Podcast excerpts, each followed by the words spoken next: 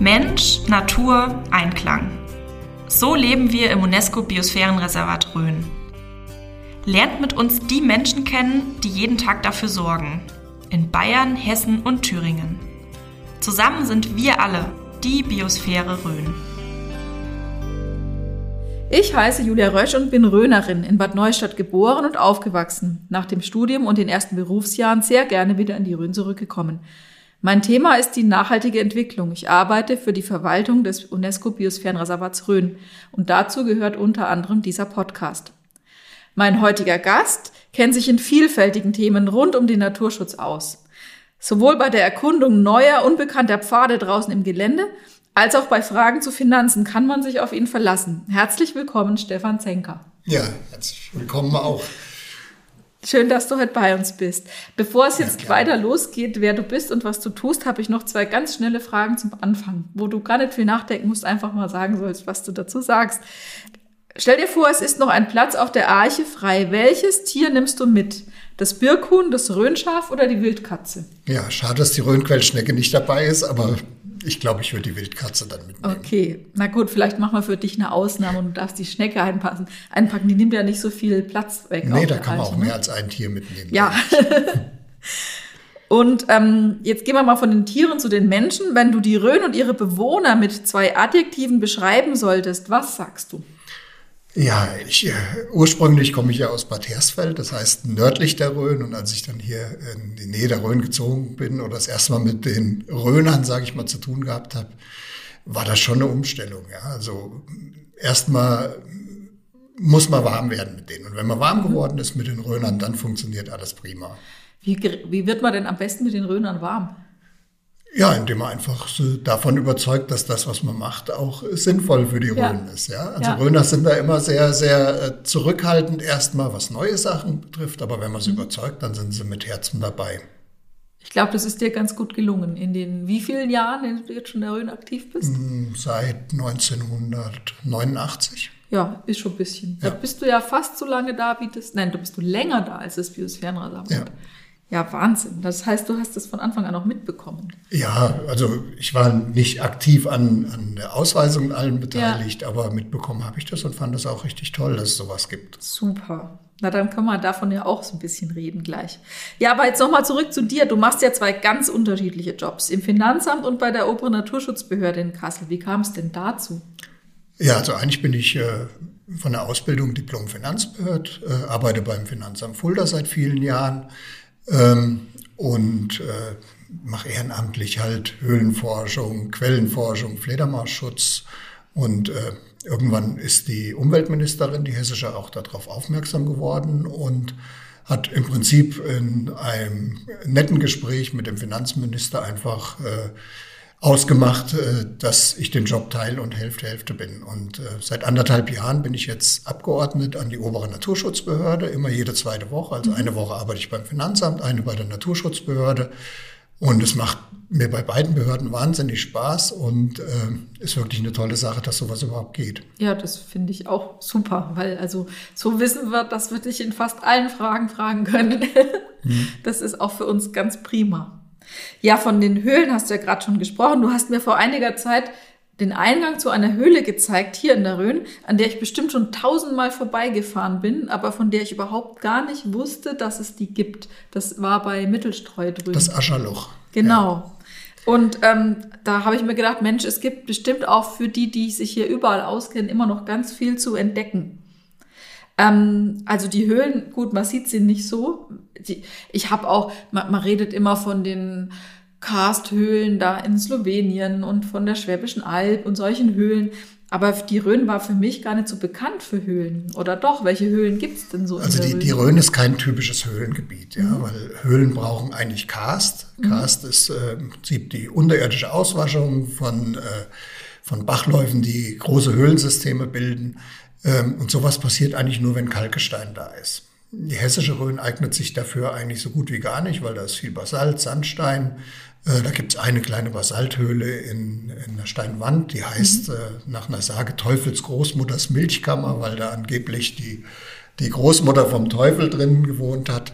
Ähm, In äh, Bayern sieht es ein bisschen anders aus, äh, unterfränkischen äh, Bereich, weil hier steht der Muschelkalk an und in dem Muschelkalk gibt es halt auch Muschelkalkhöhlen. Aber das sind keine großen Sachen. Also das Ascherloch hat, glaube ich, eine Länge von 30 oder 40 Metern. Äh, es gibt noch die Stephanshöhle äh, bei Ostheim, die ist aber auch nur fünf oder sechs Meter lang, aber trotzdem von der Entstehung unwahrscheinlich interessant. Auf alle Fälle. Und eben völlig unbekannt. Also ich, und es sieht spektakulär aus. Also wir haben da so einmal in der Höhle gesessen und rausgeguckt. Ja, das Ascherloch, Ascherloch ist natürlich was Besonderes, weil es ja. auch so hoch über dem Tal liegt und mhm. man aus der Höhle im Prinzip in das Tal reinschauen kann. Ähm, unterhalb von dem Ascherloch bei Mittelstreu liegen ja dann auch starke Karstquellen, wo mhm. wieder das zweite Thema von mir reinkommt. Ähm, das zeugt im Prinzip davon, äh, dass unterirdisch das immer noch ausgewaschen wird. Mhm. Ja. Das Ascherloch muss man sich vorstellen als eine Höhle, die, die vor vielen, vielen Jahren, äh, vor vielen, vielen Tausenden von Jahren äh, mit Wasser durchflossen ist und der Bach hat sich immer weiter eingegraben mhm. und jetzt gibt es wahrscheinlich auch ein Höhlensystem in einem tieferen Stockwerk, was nur nicht zugänglich mhm. ist. Also wir müssen nur so ein paar tausend Jahre warten und dann haben wir noch mehr davon. Genau, so ist das. ja, müssen wir einfach geduldig sein. Ähm, lass uns, bevor wir zu den Quellen kommen, nochmal bei den Höhlen bleiben. Wem kann man denn in den Höhlen so begegnen? Naja, es gibt eine, eine Menge Höhlentiere. Also wir haben ja letztes Jahr auch ein Buch über die Höhlentiere Deutschlands geschrieben, genau. was rausgekommen ist. Und ähm, das ist erstmal eine, erstmals eine Auflistung von allen Höhlentierarten, die es in Deutschland überhaupt gibt. Das sind 748 Stück. Mhm. Ist gerade jetzt eine dazugekommen, die noch nicht in dem Buch ist. Also 749 haben wir jetzt. Ähm, und die sind ganz unterschiedlich angepasst an dieses Höhlenleben. Also mhm. es gibt äh, Tiere, die übersommern oder überwintern in Höhlen, typisch die Fledermäuse. Dann gibt es Tiere, die das ganze Leben lang in den Höhlen verbringen, ähm, aber auch oberirdisch vorkommen. Und es gibt Tiere, die echte Höhlentiere sind, meist weiß, ohne Augen, mit verlängerten Gliedmaßen. Und äh, das haben wir erstmalig alles eingestuft. Und hier in der Rhön gibt es auch sehr, sehr interessante Sachen. Also wir haben in einem Bergwerkstollen äh, eine weltweit neue Spinnenart gefunden, die demnächst irgendwann wissenschaftlich beschrieben wird. Und ähm, man weiß noch nicht, wie die heißen wird, aber ich hoffe, dass äh, vielleicht die sogar nach mir benannt wird. ähm, Wäre auf jeden Fall eine schöne Sache. Ja. Und ähm, äh, das darf man sich jetzt nicht als Riesentier vorstellen, mhm. sondern das ist eine, eine Zwergspinne. Die hat eine gigantische Größe ausgewachsen von 1,3 Millimetern. Und die habt ihr gefunden? Äh, genau, und die haben wir gefunden, und zwar äh, in der sogenannten Barberfalle. Also mhm. im Prinzip äh, gräbt man ein kleines Honigglas in den Boden ein, ähm, lässt das zwei Wochen stehen, hat so eine Konservierflüssigkeit drin und die Tiere, die über diese, diesen Glasrand laufen, die fallen da rein. Also da ist kein mhm. Lockstoff drin, mhm. damit man keine Populationen in Höhlen ausrottet. Mhm. Ähm, aber äh, eine sehr effektive Methode, um festzustellen, welche Tiere eigentlich in so einer Höhle vorkommen. Mhm. Und dieses Tier Nummer 749, was ist das für ein? Das ist ein Laufkäfer. Mhm. Das ist ein Laufkäfer, den wir jetzt im Richelsdorfer Gebirge gefunden haben, also ein bisschen nördlich der Rhön ähm, der mir schon immer wieder aufgefallen ist, auch in der Rhön hier in Höhlen vorkommt, äh, wo aber bisher überhaupt gar nicht so klar war, kommt denn der zufällig vor oder nicht. Und im Richelsdorfer Gebirge, in tiefen Bergwerkstollen weit ab äh, vom Eingang, haben wir jetzt halt festgestellt, dass der unterirdisch Populationen bildet und äh, deswegen auch als Höhlentier zu zählen ist. Ist ein Tier, was auch in, in äh, Kleinsäugerbauten vorkommt, zum Beispiel von Wühlmäusen oder Maulwürfen. Also ja, der hat einmal große Höhlen und dann nimmt er die Höhlen, die andere Tiere graben und lebt da auch. Genau, genau wobei äh, diese großen Höhlen, das ist immer so eine Sache, weil die Höhlentiere kommen natürlich in den kleinsten Gesteinsspalten vor. Also viele von den Höhlentieren sind sehr, sehr winzig, mhm. so zwei, drei, vier Millimeter, ja, weil die sich durch ganz kleine, enge äh, Räume durchdrücken müssen. Ähm, ich sag mal, das, der, der, Lebensraum ist eigentlich das Lückensystem mhm. unter der Erde. Ja. Mhm. Und wir als Mensch, wir finden die Tiere nur zufällig an den Stellen, wo wir auch hinkommen. Das heißt, man könnte fast damit rechnen, dass da noch mehr leben, wo wir gar nicht drankommen. Ja, ganz, ganz viele Sachen, auch in tieferen Schichten, mhm. wo wir überhaupt gar nichts von wissen. Also in, selbst die Höhlen in der Rhön, wo man doch denkt, in Deutschland ist alles schon ausreichend erforscht, bergen immer noch, bergen immer noch Geheimnisse und äh, Tiere, von denen wir vielleicht noch gar nichts wissen. Ja, also in der Rhön muss man ja gar nicht in die Höhlen gehen. Hier muss man ja eigentlich auch oberirdisch äh, finden wir so viele Sachen. Also ja. ähm, wir kommen ja gleich zu den Quellen noch. Ja. Da haben wir jetzt auch gerade in den letzten Wochen ganz tolle Bestimmungsergebnisse gekriegt von Arten, die man in der Rhön nie erwartet hätte. Mhm. Weil man noch nie gesucht hat oder weil die neu hier sind? Ja, also äh, viele von den Sachen sind Eiszeitrelikte, die mhm. sich eigentlich im Alpenraum gehalten haben, aber dann in der Rhön auch hier an besonders kalten Stellen noch vorkommen. Und äh, man kann sagen, also die kommen nicht häufig vor, also sind schon selten, ja. Und aber ein Hauptpunkt ist auch, es sucht sonst keiner danach. Mhm. Das heißt aber, es gibt Stellen in der Rhön, wo immer noch ein Klima herrscht, wie damals in der Eiszeit. Ja, also ganz, äh, ganz bezeichnend ist ja zum Beispiel diese Blockhalde im Schafstein bei der Wasserkuppe. Mhm. Da hat man ja ähm, von der Uni Jena ging das, glaube ich, aus, eine Untersuchung gemacht und hat festgestellt, dass da ewiges Eis drin ist. Das mhm. heißt, man kann da sogar in diesem Eis Pollen finden von vor ein paar Millionen Jahren. Ähm, das, das ist was richtig Besonderes. Ja, also da die Quellen unterhalb von dieser Blockhalde im Schafstein, die haben Wassertemperaturen von um die zwei Grad. Ja. Wahnsinn. Also da erinnere ich mich auch noch dran, da war ich völlig fasziniert. Wir hatten einen äh, Gastprofessor aus Jena und der hat uns auf eine Exkursion dahin geführt. Ähm, und da dachte ich auch, Mensch, also in der Rhön, da gibt's Eiszeitreliktarten und einen Ort, wo es so kalt ist, dass diese Tiere und Pflanzen überleben konnten. Ich war also völlig fasziniert, dass das geht, dass mhm. man über so lange Zeit, wo man doch hier auch Sommer hat, manchmal, ähm, dann auch noch solche Lebensräume hat. Mhm. Also wir haben ja hier Tiere wie diese äh, Schneemücken zum Beispiel. Das mhm. sind äh, Stelzmücken, die keine Flügel haben, sich mhm. nur zu Fuß fortbewegen und das nur im Winter unter dem Schnee. Mhm. Ähm, also auch so, so Eiszeittiere, die wirklich das wirklich eiskalt brauchen. Ne? Sowas, sowas gibt's hier in der Rhön noch. Ja, Wahnsinn. Wie wird man denn eigentlich Höhlenforscher? Also viele äh, Kinder träumen ja vielleicht davon, was zu erforschen und zu entdecken und irgendwo hinzugehen. Und ähm, da läuft man jetzt nicht einfach los und sucht die nächste Spalte, oder? Wie wird man Höhlenforscher? Nee, das ist auch sehr gefährlich, alleine loszulaufen. Also ich selber gehe auch nie alleine in irgendwelche Höhlen rein, mhm. sondern mindestens zu dritt. Das heißt, wenn mal wirklich irgendwas passiert in der Höhle, man braucht sich nur einen Fuß verstauchen, hat man Probleme wieder rauszukommen aus so einem mhm. Ding. Und dann ist es immer gut, wenn einer bei einem bleiben kann und einer holt Hilfe. Ja, mhm. passiert eigentlich nicht so häufig gibt ja diese, diese große Rettungsaktion, die vor ein paar Jahren mhm. war, in dem Riesending in Berchtesgaden, ja. mit dem Johann Westhauser, den ich, den ich auch kenne. Ähm, ist sowas passiert hier eigentlich nicht, dass man dann tagelang irgendjemanden retten muss. Mhm. Ja. Ähm, ja, wie wird man Höhlenforscher? Am besten schließt man sich äh, einem von den 80 Höhlenforschervereinen an, die es in Deutschland gibt. Ähm, ich bin da drüber zugekommen, weil in Bad Hersfeld gibt es den Höhlenforscherclub Bad Hersfeld und ähm, habe da 1981 angefangen. Der Verein wurde 1979 gegründet und unter anderem von meinem großen Bruder. Also mhm. über den bin ich im Prinzip als 16-Jähriger äh, damit äh, reingerutscht und bin ja seit 1990 auch Vorsitzender vom Höhlenforscherclub Bad Hersfeld und auch vom, vom Landesverband für Höhlen- und Karstforschung in Hessen. Ja. Du hast schon gesagt, ihr geht immer zu dritt, aber was braucht man denn noch? Wie bereitet ihr euch auf so eine Höhle vor? Wisst ihr denn schon, wie es da ausschaut oder muss man da irgendwie tasten, wo also, es weitergeht? Oder? Also eines der Ziele der Höhlenforschung ist auch, diese Höhlen zu vermessen. Mhm. Ja, also es gibt Pläne von den Höhlen, von den bekannten Höhlen. Ich habe in meinem Leben allerdings schon ganz viele neue Höhlen entdeckt, wo noch nie jemand drin war. Mhm.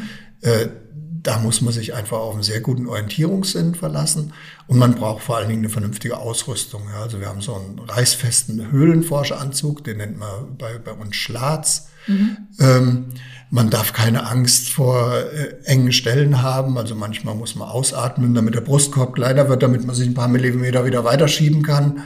Ähm, da ist sehr, sehr viel Erfahrung drin. Ja. Also ja. über Jahre hinweg äh, muss man einfach die Erfahrung haben, wie bewegt man sich in der Höhle und wie erkennt man auch, wo es gefährlich wird in der Höhle? Weil gibt Sachen, da würde ich auch nicht runter durchkrabbeln, äh, wenn ich schon sehe, oben liegen die Brocken so, wenn man da dran kommt, dann, dann äh, rappelt das alles zusammen, mhm. ja. Mhm. Also ich gebe zu, für mich wäre es nichts. Ich hätte da ein bisschen Sorge. Ja, also ich sehe das, wenn ich jemanden mitnehme, der neu ist, ja. ja weiß ich eigentlich nach fünf Metern, ob das was für den ist oder nicht. Ja. Ne? Also die Leute, die, die Angst vor so Enge haben oder so, Ja. die merken das gleich. Ne? Und Also die Vorstellung, irgendwo durchzutauchen, um dann drüben weiterlaufen zu können. Und wenn es mehr regnet, dann ist halt die Tauchstrecke länger. Das äh, wäre nichts für mich. Mhm. also das, das Tauchen habe ich auch nur äh, ein einziges Mal gemacht, durch so ein Siphon durch Ja. in der Schwäbischen Alb, Augen zu, äh, Luft anhalten und dann, ich wusste, es geht nach sechs Metern wieder hoch. Aber sechs Meter wären dann bei einer Wassertemperatur von sechs Grad äh, doch ziemlich lang. Auf alle Fälle. Ich bleib lieber im Untergrund. Gehen wir mal dahin, wo ja auch schon das Höhlensystem oder das, was Untertage ist, Einfluss hat, nämlich ähm, zu den Quellen. Du hast ja schon erwähnt. Ähm, an den Quellen tritt Wasser wieder zutage, das unterirdisch vielleicht lange geflossen ist oder weit auch weite Strecken hinter sich gebracht hat. Warum ist es denn so wichtig, mehr über die Quellen in der Rhön zu erfahren?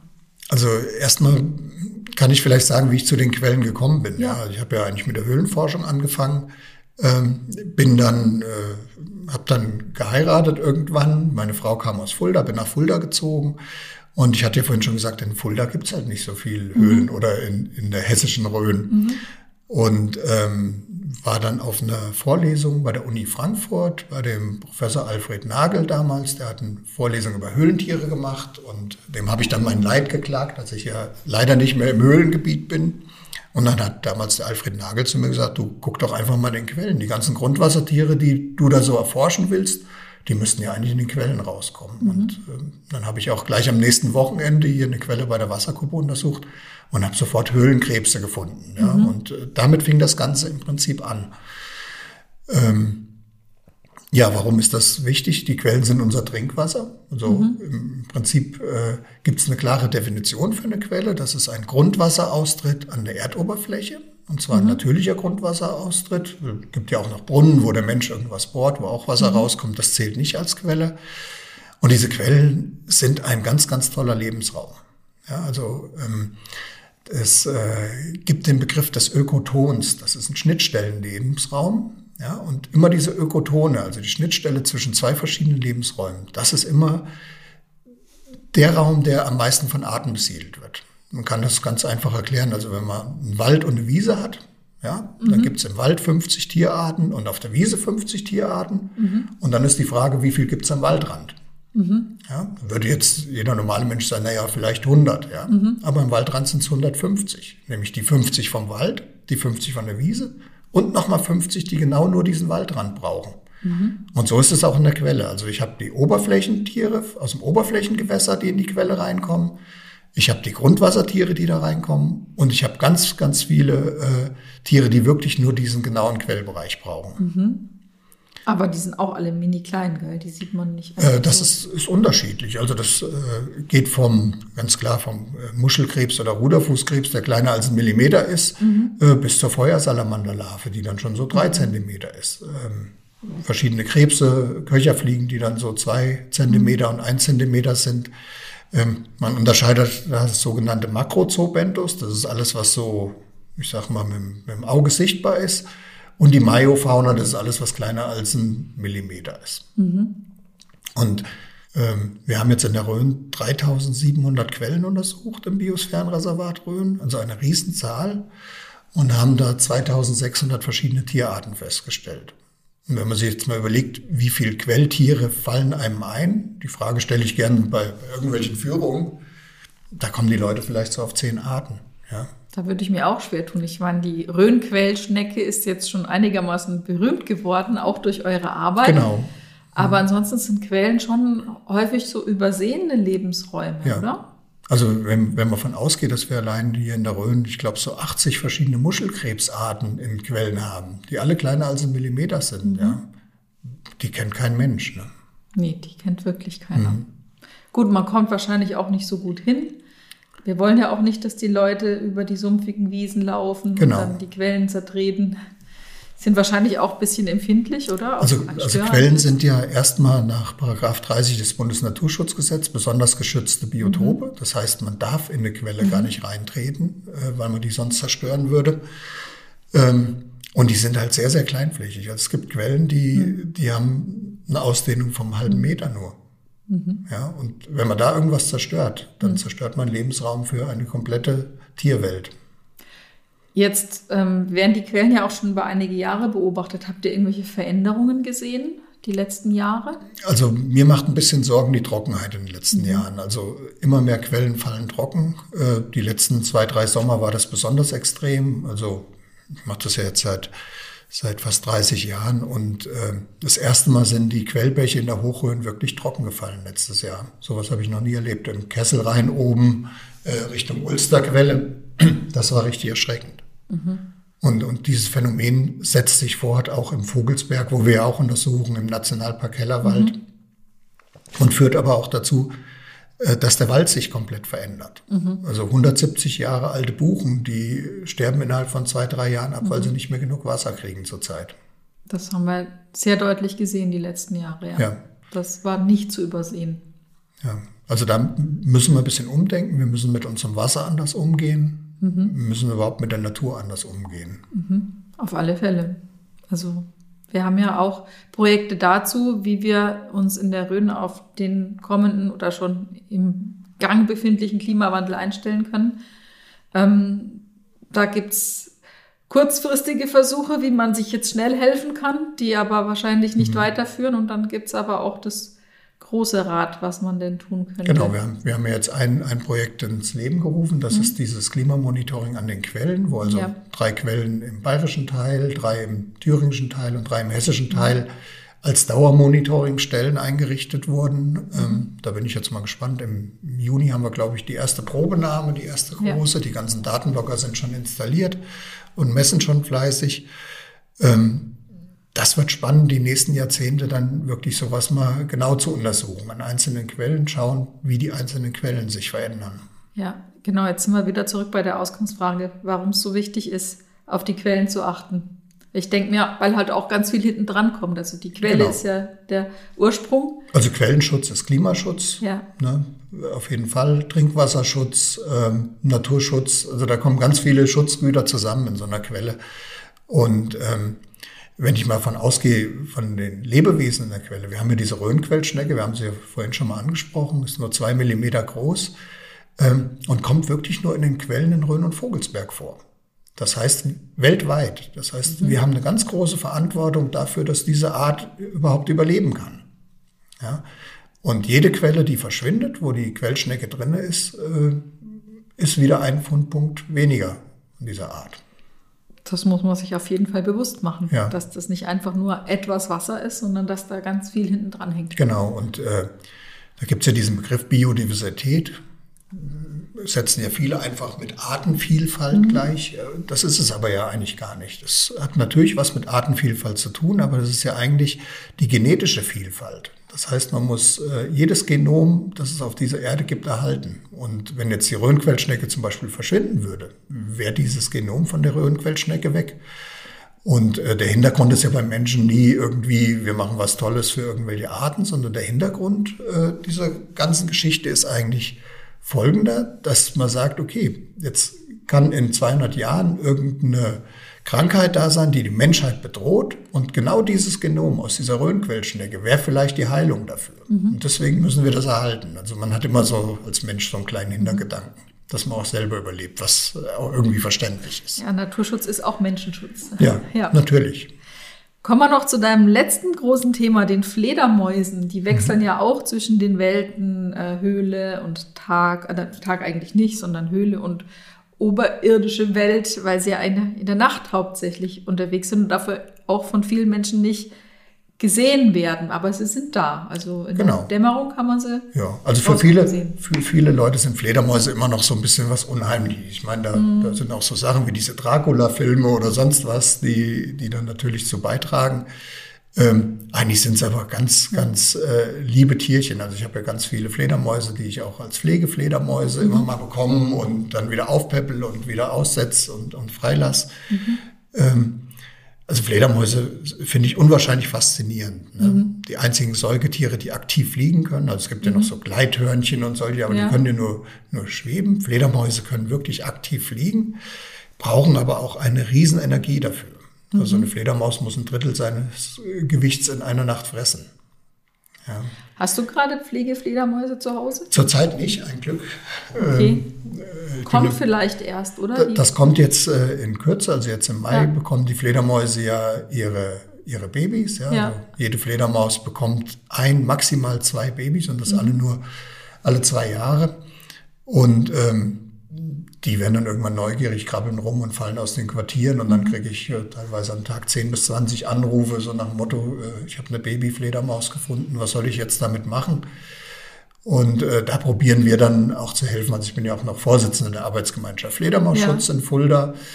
Ähm, und wir haben da so ein, so ein Notfalltelefon im Prinzip aufgebaut, äh, was wenigstens den Landkreis Fulda abdeckt, aber mittlerweile rufen auch Leute aus Berlin oder Hamburg an, die eine Fledermaus finden, weil sie ja. sonst keinen Ansprechpartner haben. Ja. Ich hatte erst einmal eine zu Besuch bei mir, da bin ich aber auch gescheit erschrocken. Die kam mhm. in mein Badezimmer geflattert mhm. und hat dann nicht mehr so richtig rausgefunden. Genau, also da ist einfach der Trick, wenn man eine Fledermaus in der Wohnung hat, mhm. äh, alle Fenster aufmachen, mhm. dass sie wieder rausfliegen kann und das Allerwichtigste, das Licht ausmachen. Mhm. Wenn das Licht nämlich an ist, ist die Fledermaus desorientiert und äh, fliegt trotzdem nicht aus dem Fenster mhm. raus. Ja. Und das ist das, was die meisten falsch machen. Ne? Mhm. Und ähm, äh, es gibt ja dann so eine Zeit ab August, September, äh, da, wenn die jungen Fledermäuse mhm. zusammen, teilweise in großen Schwärmen auch auch ihre Umwelt erkunden, da kann schon mal passieren, äh, dass da 100 Fledermäuse auf einmal in so eine Wohnung einfliegen. Es war nur eine. Mhm, das geht dann noch. ich glaube, sie wollte mich auch gar nicht besuchen. Sie hat sich wirklich verirrt. Ich habe genau. draußen an meinem Haus so ähm, alte Holzschindeln, so Wetterbretter. Hm. Und vielleicht hat die dahinter eigentlich gewohnt. Ich weiß genau, es nicht. Das kann sein. Also äh, ganz oft äh, ist es auch so, dass Leute in Urlaub fahren, irgendein Fenster gekippt lassen, mhm. dann wiederkommen und haben die ganze Wohnung voll Fledermäuse. Das äh, ist eigentlich ganz logisch, weil für die Fledermäuse, die ja mit, mit Echolot äh, sich bewegen, mhm. ist so ein gekipptes Fenster nichts anderes wie eine Felsspalte. Mhm. Ja? Und die fliegen dann da rein. Ja? Erste Fledermaus fliegt rein, landet auf äh, dem Fensterbrett, krabbelt unter der Gardine mhm. durch, fliegt in der Wohnung rum, merkt dann, ist gar keine Höhle, will wieder raus, aber das Echolot prallt dann gegen die Gardine. Das heißt, Nein. die finden das gar nicht mehr. Mhm. Ja, und dann ruft diese Fledermaus sozusagen um Hilfe. Mhm. Und dann kommen ganz viele Artgenossen, wollen dir helfen und machen alle dasselbe Spielchen mit. Und mhm. irgendwann ist die ganze Wohnung voll Fledermäuse. Also das passiert gerade mit den jungen Fledermäusen im Herbst immer. Ich glaube, da erschrecken sich dann aber schon die Leute, wenn sie zurückkommen und die ja, ganze Wohnung ist voll ja. Fledermäuse. Also ich war vor, vor zwei Jahren äh, in Fulda bei einer alten Dame, mhm. äh, die war glaube ich 90 mhm. und die hatte die ganze Wohnung voll Familienbilder hängen. Und mhm. immer so ganz kleine Familienbilder von Enkeln, mhm. von und und und. Die hingen alle so, so leicht schräg an der Wand und hinter mhm. jedem von diesem Bild saßen Fledermäuse. Also ich habe, glaube ich, 75 Fledermäuse hinter Bildern dann hergeholt, mhm. ne, die sich da dann einfach versteckt hatten. Wow, also das vergisst die alte Dame bestimmt nicht nee, mehr. mit Sicherheit nicht. Was können wir denn tun für den Fledermausschutz? Ja, also Quartiere schaffen. Das ist schon mal was ganz mhm. Wichtiges. Also viele Leute machen ja, wenn sie ein neues Haus bauen, möglichst alles dicht, damit kein Spatz, keine Schwalbe, keine Wespe oder sonst mehr irgendwo einen Lebensraum findet. Ähm, das kann man schon mal lassen. Fledermäuse würden nie irgendeine Dämmung anfressen mhm. oder sich irgendwo reinfressen, weil die haben, sind reine Insektenfresser, haben Insektenfressergebiss und äh, benutzen nur Hohlräume, die schon da sind. Und wenn man irgendein abstehendes Brett oder sowas hat, also man kann auch Verschalungen dran machen, dann nutzen die Fledermäuse das. Mhm. Ähm, ich selber bringe immer gern diese Fledermausbretter an. Das ist im Prinzip so 50 Zentimeter breit und ähm, äh, genauso hoch und äh, aus unbehandeltem Holz, weil mhm. Fledermäuse nehmen Gifte von Lacken oder sowas durch die Haut auf. Da muss man aufpassen. Und die werden super benutzt, die, diese Bretter. Die hängt man möglichst hoch auf, dass sie so einmal am Tag von der Sonne beschienen werden, weil Fledermäuse brauchen es sehr warm. Mhm. Ähm, und dann hat man eigentlich ganz schnell einen Erfolg. Und äh, das Ding kann man selber bauen. Bei uns auf der Internetseite fledermausschutz-fulda.de gibt es eine Bauanleitung. Ähm, Materialkosten sind so drei bis vier Euro mhm. und dann hat man eigentlich ein schönes Fledermausquartier geschaffen. Okay, jetzt sind wir schon fast äh, auf der Zielgeraden. Du hast gesagt, du bist seit 1989 in der Rhön, hast auch mit der Gründung Biosphärenreservat nichts zu tun, aber trotzdem, ähm, dieses Jahr werden wir alle zusammen 30. Uh, ist das auch für dich ein Grund zu feiern, 30 Jahre Biosphärenreservat? Ja, also für mich ist eigentlich jedes Jahr, dass es das Biosphärenreservat gibt, ein Grund zu feiern, weil man kann wirklich mit diesem Biosphärenreservat viel erreichen. Also das ist eine, eine Besonderheit die wir haben. Und ähm, das hat sich ja auch etabliert in, in den letzten Jahrzehnten, sage ich mal. Also jeder, zumindest hier in der Gegend, kennt das Biosphärenreservat, ist mittlerweile auch weg von dieser Meinung, Biosphärenreservat will die Leute herausschützen, weil mhm. das ist nicht so, weil das Biosphärenreservat, da soll der Mensch ja genauso drin leben. Und ich denke, das ist hier ganz gut gelungen. Also wir haben äh, Kernzonen, wo die Leute dann wirklich nicht rein dürfen, höchstens auf Wanderwegen. Das ist ein toller Rückzug für, für seltene Arten. Ähm, aber wir haben auch äh, Sachen, wo der Mensch ganz normal lebt. Ne? Ihr engagiert euch ja auch dafür, dass eben Mensch und Natur beispielsweise beim Milseburg-Tunnel beide das nutzen können. Ge Im genau. Winter ist es der Fledermaustunnel und im Sommer die Fahrradstrecke. Genau, so, so haben wir das damals geregelt. Ja. Ne? Also im, im Winter ist der geschlossen für die Fahrradfahrer. Damit haben sich auch alle arrangiert und wir machen ja auch immer Presseartikel mhm. dann vorher, mhm. bevor der Tunnel schließt und wenn er wieder aufmacht und machen auch Presseartikel darüber, welche Fledermausarten und wie viele davon dann im Tunnel sind. Und äh, das ist mittlerweile ganz klar in der Bevölkerung. Im Winter fahre ich halt nicht mit dem Fahrrad durch. Und wer meint, er müsste im Winter Fahrrad fahren, der muss halt diese kleine, kleinen Umweg von ein paar hundert Höhenmetern über die Kuppe machen. Ne? Das wärmt dann auch. Ne? Genau. okay. Ähm, meine Fragen zum Schluss. Was verbindest du mit dem Begriff Nachhaltigkeit? Also Nachhaltigkeit ist für mich vor allen Dingen äh, der, der Schutz dieser ganzen Naturgüter, dieser tollen, die wir haben, für die, äh, für die Nachwelt. Ja. Also ich selber habe mittlerweile zwei kleine Enkelkinder, ein und drei Jahre alt. Und ich möchte halt, dass die die Natur auch noch so erleben können, äh, wie ich das äh, bisher gemacht habe. Und diese ganze Nachhaltigkeit, die funktioniert aber nicht, indem man so im stillen Kämmerchen arbeitet, sondern man muss eine gute Umweltbildung machen. Man mhm. muss die Leute mitnehmen, man muss äh, Führungen machen, zum Beispiel an Quellen mit mhm. 10, 20 Leuten, muss denen die Zusammenhänge erklären. Mhm. Ähm, und je mehr man das macht, umso mehr Leute kriegt man einfach dazu, auch nachhaltig, sage ich mal, weiterzuleben.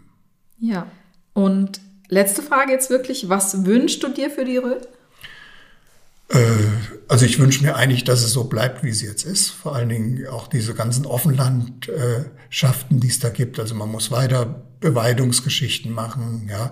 Ähm, ansonsten haben wir irgendwann einen Wald hier. Mhm. Ja, und ich wünsche mir einfach, dass es so bleibt, dass es so vielfältig bleibt, äh, dass die Leute so toll zusammenarbeiten, wie es bisher ist. Äh, ist auch ein Wunsch von mir. Das funktioniert nicht immer. Aber ähm, wir sind auf einem guten Weg. Auf alle Fälle vielen Dank auch für deinen Beitrag über viele Jahre, Stefan Zenker. Ja, gerne. Danke. Danke.